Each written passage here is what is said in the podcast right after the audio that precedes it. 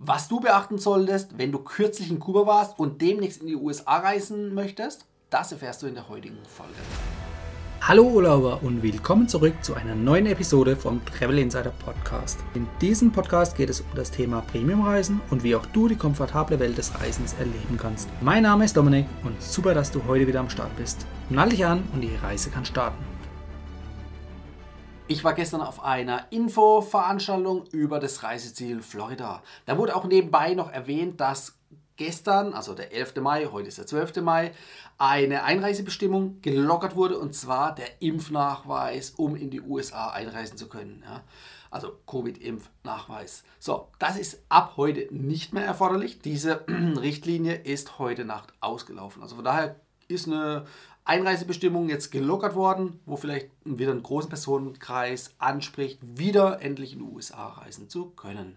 Doch das soll nicht das eigentliche Thema heute sein, sondern das hat mich nochmal auf die Idee gebracht, ähm, darauf hinzuweisen, dass es Probleme geben könnte, wenn du seit dem Januar 2021 in Kuba warst. So. Also wenn du einen schönen Urlaub auf Kuba hattest, dann könnte das zu Problemen führen, denn die Kuba-Reisenden sind ab dem, ersten, äh, ab dem Januar 2021 ausgeschlossen an dem Visa Waiver Programm, also kurz ESTA, teilzunehmen. Das heißt, es ist eine vereinfachte Einreiseprozedur, wo du dich online äh, anmelden kannst, ein paar Daten angeben kannst, ein paar viele Daten angeben musst, um dann paar Stunden, paar Tage später die Bestätigung zu bekommen, dass du einreisen darfst mit dem ESTA-Programm. Also es genehmigt wurde. Das heißt, es ist eine einfache Einreisebestimmung. Du brauchst kein Visum. Das kannst du nutzen, wenn du auch aus Deutschland kommst. Ja, Deutschland, Österreich, Schweiz. Das ist eine einfache Sache. Es gilt natürlich nicht für alle Länder der Welt, aber es bevorzugt uns beim Reisen vereinfacht einzureisen, da wir dann kein Visum benötigen. Und das ist genau der Knackpunkt, denn die USA hat im Januar 2021 Kuba als terrorismusunterstützendes Land auf eine Liste gesetzt. So.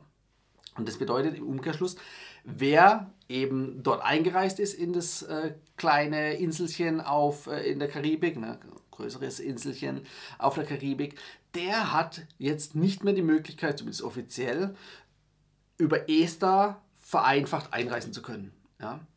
Das heißt, zwingend muss hier dann ein Touristenvisum, das B2-Visum, absolviert werden. Dazu musst du in Deutschland auf eine Botschaft, also die US-Botschaft in Berlin gehen, Termin vereinbaren oder ein Generalkonsulat in München oder Frankfurt. Ja. ja also du musst ein Visum beantragen, wenn das für dich äh, ja, so ist, dass du eben in Kuba warst und auf dich zutrifft. Und das hat halt eben die Konsequenz, dass du ein paar, ich sag mal, bürokratische Hürden nehmen musst. Das ESTA-Programm konntest du alles online machen. Wie gesagt, 24 oder nach 24 Stunden oder ein, zwei, drei Tagen wurde das meistens genehmigt, falls es nicht irgendwie äh, entgegen irgendwelchen äh, Regularien entsprochen hat, dass du dagegen verstößt.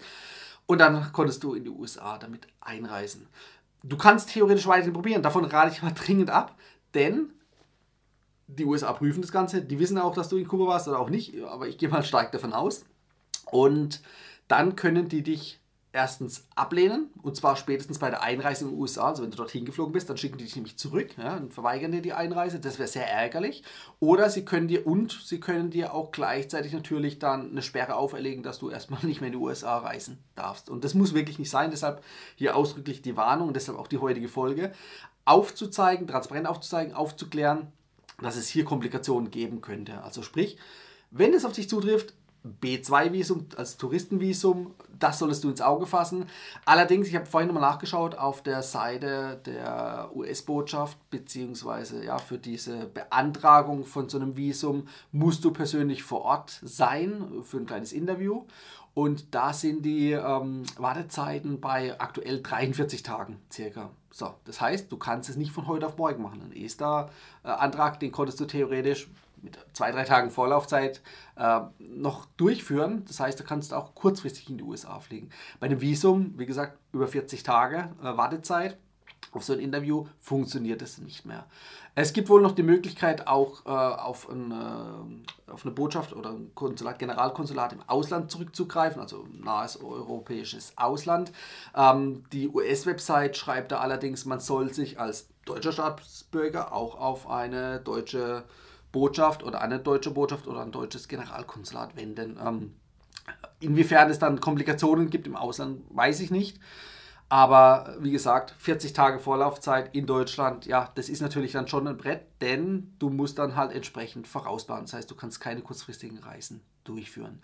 Die Kosten für so ein ähm, Visum liegen aktuell noch, ich sage auch äh, absichtlich aktuell noch bei 160 US-Dollar, denn ab 30. Mai 2023 wird das Ganze erhöht auf 185 US-Dollar. Ne? Nur, dass man das mal weiß. Also das heißt, du hast einmal den bürokratischen Aufwand, dorthin zu gehen, zeitlich, du musst dort anwesend sein, du musst weit vorausplanen, du musst noch bezahlen. Wenn das geklappt hat, dann hast du mal zehn Jahre Ruhe und kannst in die USA reisen, ohne da zusätzlich noch was angeben zu müssen. Also von daher ist natürlich auch nicht schlecht, aber es ist erstmal ein höherer bürokratischer Aufwand, das durchzuführen. Und das solltest du einfach wissen, denn wenn du es nicht weißt und du meldest dich fälschlicherweise beim ESTA-Programm, beim Visa Waiver-Programm an, also der Abkürzung sozusagen, und dort wird eben aufgedeckt, dass du in Kuba warst, dann wird das entweder komplett abgelehnt oder spätestens bei der Einreise vor Ort, was ich ja vorhin schon erwähnt hatte. Und das wäre halt eben richtig ärgerlich, weil das mit hohen Kosten verbunden ist, beziehungsweise dein Urlaub fällt dann komplett ins Wasser. Ähm, muss nicht sein. Also von daher Davor möchte ich dich heute bewahren, ein bisschen aufklären. Ja, das hat jetzt ein paar Minuten länger gedauert. Theoretisch hätte man es auch in einem Satz sagen können. Aber ich möchte dich wirklich hinweisen, darauf hinweisen, transparent, dass du weißt, was sind die Hintergründe, was äh, sind die Konsequenzen, ja, welcher Aufwand kommt jetzt auf dich zu.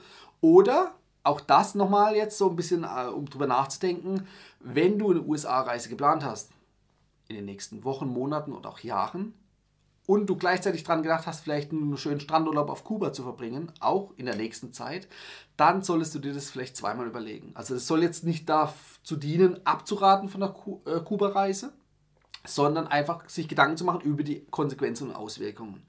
Und vielleicht dann eben vielleicht auf, einen anderen, äh, auf eine andere Insel in der Karibik zurückzugreifen oder auszuweichen bei der du eben nicht zu diesen Einschränkungen äh, kommst. Ja, also von daher, das ist so mein Tipp, da einfach drüber nachzudenken. Die Entscheidung liegt da bei euch. Ne? Also ich will ja gar nichts Schlechtes äh, über Kuba sagen. Ähm, für viele ist vielleicht auch der Fall, die wollen gar nicht in die USA einreisen, die wollen einfach nur einen schönen All-Inclusive-Urlaub in Kuba verbringen. Also dann erstmal kein Problem. Aber wie gesagt, wenn ihr noch im Hinterkopf habt, vielleicht USA-Reise, dass da was anstehen könnte, ja, vorausschauend über die nächsten Jahre, dann könnte es zu Problemen kommen. Ähm, die Regelung oder die Einreisebeschränkung, die kann natürlich auch wieder gelockert werden, ja, wenn irgendwie Kuba wieder von dieser Liste verschwindet. Das wird wahrscheinlich aber nicht von heute auf morgen passieren. Das wird sicherlich einige Zeit so äh, beibehalten werden. Man weiß es nicht. Von daher, wie gesagt, so als kleine Aufklärung und kleiner Reminder nachzudenken für deine Reisplan in den USA was du jetzt aktuell beachten musst, um eben auch vereinfacht in den nächsten Jahren einreisen zu können. So, ich hoffe, dir hat die kleine Info-Veranstaltung hier heute gefallen, meine kleine Infofolge. Die ist jetzt aktuell 2023 eben noch gültig oder zumindest äh, im Mai 2023.